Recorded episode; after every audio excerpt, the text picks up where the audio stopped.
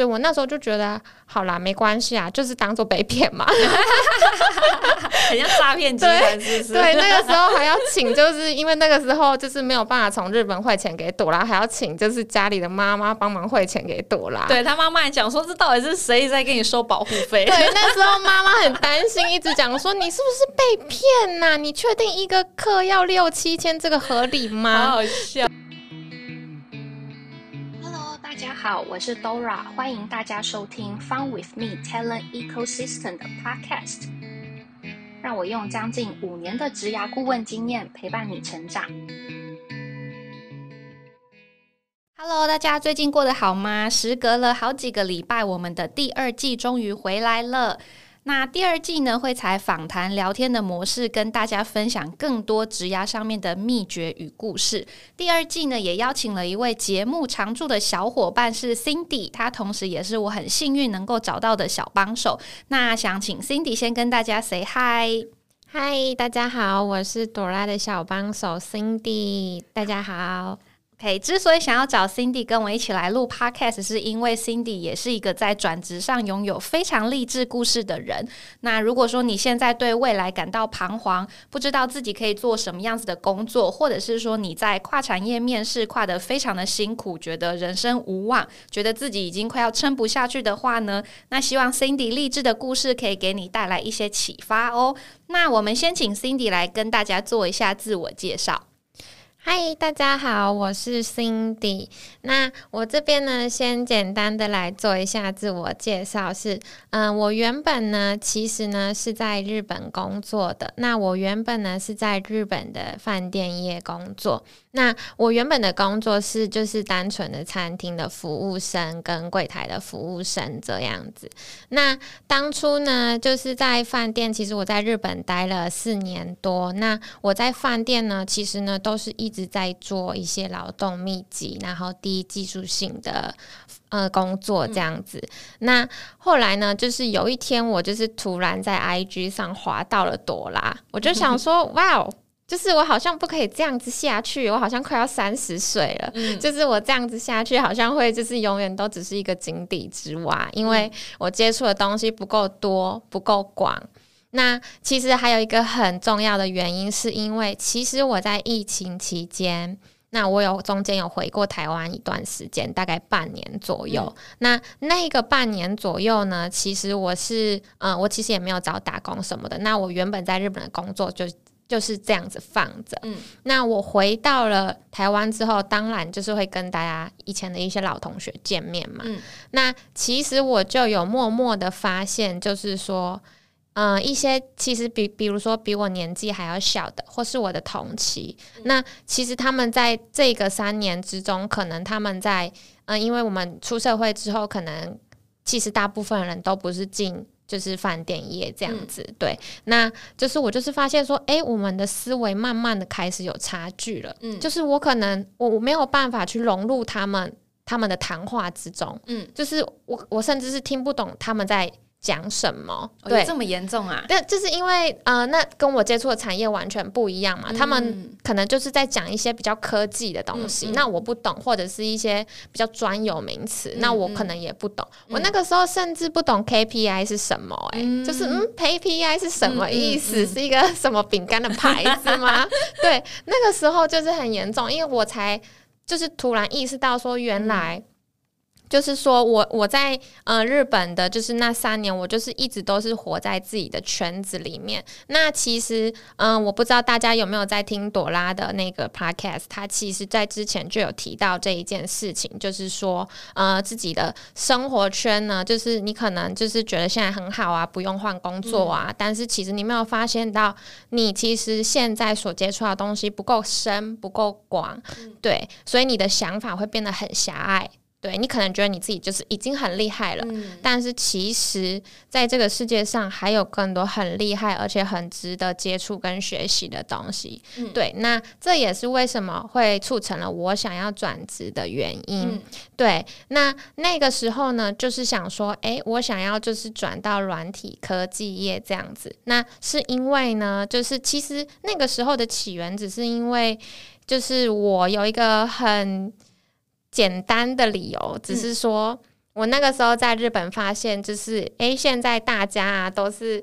很多的商店啊都有在转型，就是已经从就是说他们比如说简单的 payment 就是从现金，然后可能转成了一些电子支付啊或是什么之类的。那我就是从这边开始发发，慢慢的发现到说，诶，数位科技这个东西呢，我是很想要去接触的，因为它现在就是一个，它是一个一直在进步。而且会一直带来变化的一个产业，所以呢，我就想说，我想要进到这个产业里面，然后同时去训练自己的一些商商业思维，对。那让自己呢，不要就是感觉好像就是 这个地球上的边缘人，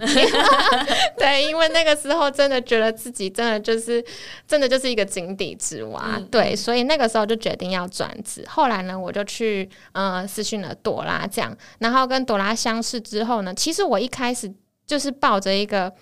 呃，因为我也不认识朵拉嘛，那我也不知道朵拉就是是不是。会可以给我我想要得到的一些服务之类的，对，所以我那时候就觉得，好啦，没关系啊，就是当做被骗嘛，很像诈骗集团，是不是？对，那个时候还要请，就是因为那个时候就是没有办法从日本汇钱给朵拉，还要请就是家里的妈妈帮忙汇钱给朵拉。对他妈妈讲说，这到底是谁在给你收保护费？对，那时候妈妈很担心，一直讲说你是不是被骗呐？你确定一个课要六七千，这个合理吗？好笑。对，然后对那个时候其实，但是其实那个时候，因为妈妈也不了解嘛，那我也就是无从跟她解释。所以，但是我那时候看了朵拉的课程，然后微订阅的课程，我就觉得这个六七千感觉还好啊，就是我觉得感觉是可以获得一些更大的效益的。我那个时候是这样想，然后我就想说，反正没有效益就当被骗啊，然后我就去，嗯，我就去做了这个朵拉的微订阅的服务，这样子，然后。这个后来开启了微订阅服务之后，真的就是直接开启了我的另一段人生。因为那个时候我真的是第一周的时候，我就觉得哇靠，这个微订阅啊，不好意思，我刚才骂了脏话，就是 就是我是觉得这个微订阅就是真的不止。就是只那几千块的价值而已，因为它可以跟着你很久，对，它是一个一辈子的思维，对，所以我那个时候呢就觉得哇，就是好厉害。然后我那时候就是跟着朵拉的嗯脚步，就是微订阅的这些规划，然后一步一步的去找到自己想要做的事情。因为我一开始是。真的很迷惘，我真的不知道我可以做什么，我想要做什么，我未来可以走到哪里。然后我那个时候，因为我是一个比较自卑、没有自信的人，所以我那个时候也觉得说，就是哎，我可以做到什么事情，就是完全不知道。哎，就是对啊，那我有什么东西？对我没有办法想象，我甚至没有办法想象说我是一个是可以。去追求梦想的一个人，对，因为我那个时候就是觉得自己就是一个井底之蛙，然后又没有什么技能可以做到什么啊，对，所以那个时候就是跟着朵拉的，就是一步一步去找寻到，就是说自己想要做的事情之后呢，对，那其实我就是有找到说从，嗯，我喜欢做，其实我喜欢做设计，那其实那个只是一个，诶，一个小小的，就是其实。也不是，因为我也不是什么 designer 之类的，对。那我其实也没有想过，我可以从我喜欢做设计这个东西去发想到，嗯，我现在，因为我现在已经转职到了，就是呃，支付产业的做产品经理，对。那我从来没有想过，就是设计这个概念是可以。被扩大到说，因为我那个时候就是想说，哎，被扩大到说我产品经理，因为你要去设计出一个产品嘛，对，那你要去设计出一个哎可以符合 user 想要使用的一个产品嘛，对，所以那个时候呢，我才真正的找到说，哎，我觉得我应该是可以适合走这一条路的，而且也符合说我未来就是想要把自己塑造成的样子，对，所以呢，我就是慢慢的、慢慢的找到之后呢，我就。呃，去找到了支付产业产品经理的这个职缺，对，那后来呢，才就是经过了一番波折之后呢，才慢慢的就是。成功的进入了产品经理的这个对这个职缺这样子，所以一开始你以为就是我喜欢做设计，可能就只能比如说画画啊，或者是说可能做一些就是动画或什么这一类的，就是你以为的设计是这个对，没错，就是比如说一些就是平面设计啊之类的。对，那其实里面在嗯朵拉的微音乐里面有一个很重要的观念，就是说不要去局限在说就是。就是你以为的东西里面，对它可以是一个很多的变化，或者是说一个很多的结合，对，那说不定就会蹦出一个，就是哎，其实你从来没有想过，原来你可以，你也你也会喜欢做的一些事情，这样子，对，所以我最后才找到了这个，就是自己想要的职缺，这样，然后经历了一番波折进入职之后呢，哎，等一下，我觉得你讲一番波折，可能听的人会觉得，哦，对啊，这就是说书必备嘛，讲。故事必备，可是其实我觉得这个过程也还蛮值得跟大家分享的。就比如说，可能我投了蛮多的机会，但是我都一直没有收到面试邀约。那当然我会觉得很紧张嘛，因为就觉得不知道什么时候我才能真的转职成功，连一个面试都没有。对，所以因为 Cindy 也经历过这个过程嘛，对，所以想要特别请你分享一下，就是如果遇到这样子的一个状况，那你要怎么办？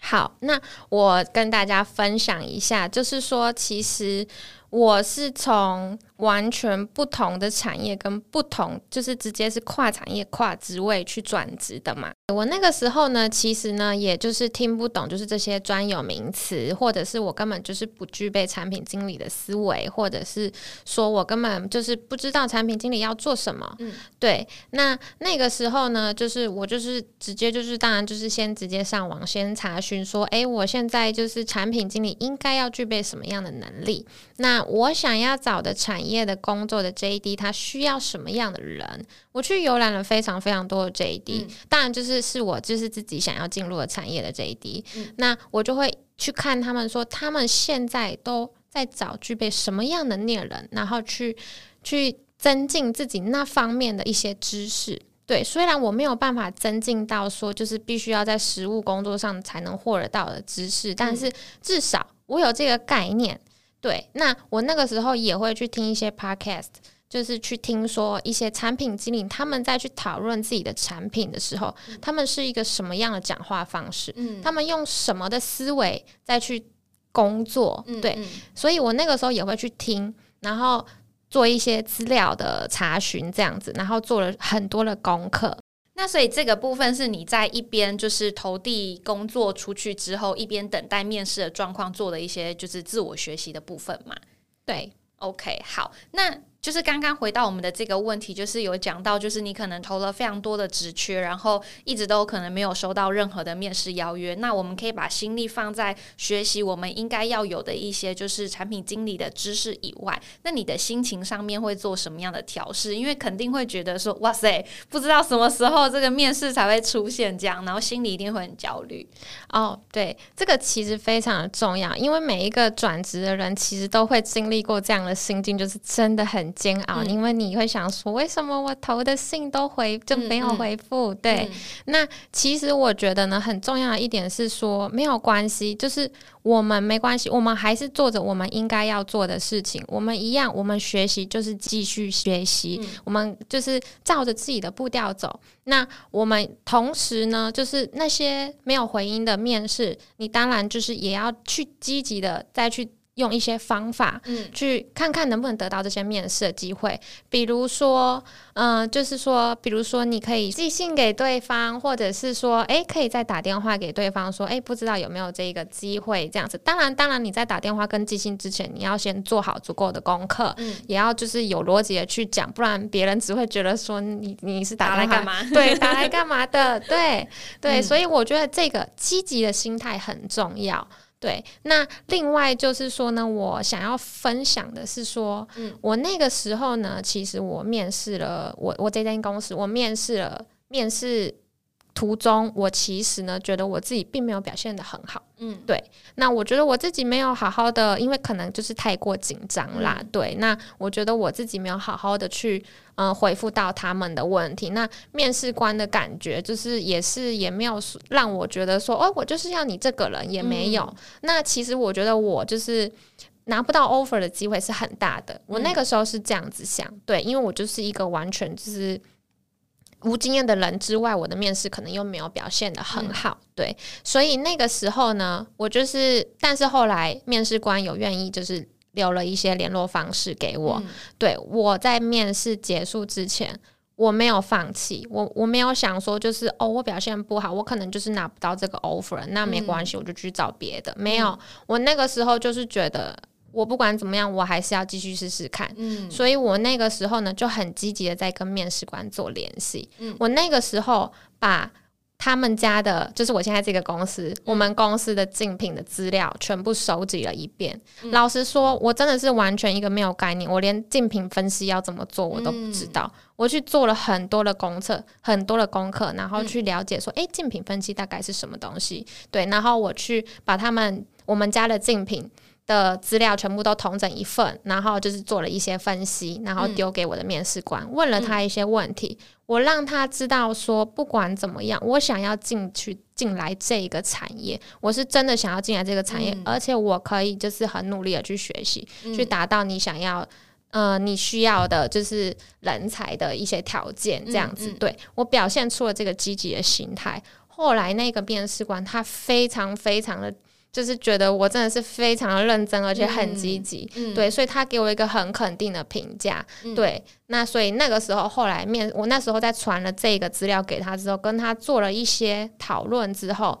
那面试官就直接就是直接给我 offer 了，他就说好，那你就是什么时候可以报道，然后什么时候，然后跟我讲时间这样子。嗯，所以我觉得就是有一个很重要的重点，就是说你真的就是要坚持。不要觉得说就是我做不到，我就不做了，或者是说，哎，我好忙，我就不要做了，或者是说做了也没用吧？对，没错，你什么都还没有开始的话，你就没有办法变成你想要的样子。嗯，不管怎么样，就是先开始再说，然后要坚持，也要积极。我觉得积极就是说你要去想办法达到你想要。拿达到的目的，对这个才是一个积极的心态，而不是说今天我就是没有那个能力啊啊，我又不知道那些东西，那我就是。那我要怎么比得过别人？那我就放弃啊！那你放弃了，你就得不到你要的东西呀。我觉得在这个积极的部分上面，很多人会误以为说：“哦，那我都已经投工作啦，我投了八十家、一百家，那别人不邀我面试，我能怎么办？”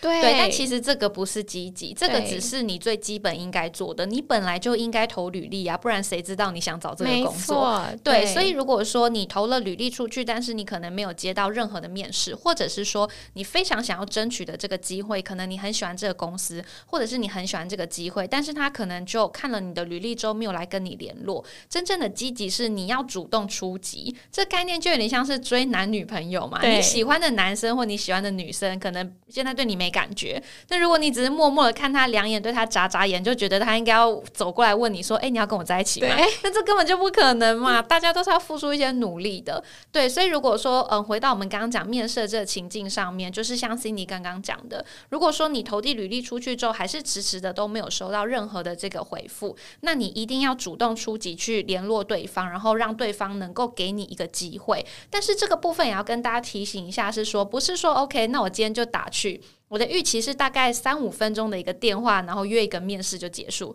不是，因为如果说刚好对方觉得，嗯，你既然都那么积极的打电话来了，那我现在跟你聊一下吧。如果说你的状态是还没有 ready 好的，那不好意思，你做的这件事情就没有真的达到效果。所以你必须得确保，就是说在你打这个电话之前，你是真的已经到，诶，对方如果临时要问你一些，就是呃，可能你的一些自我介绍啊、面试问题啊等等的这一些，你是要能够讲出来的。那这一点也是我。在就是嗯，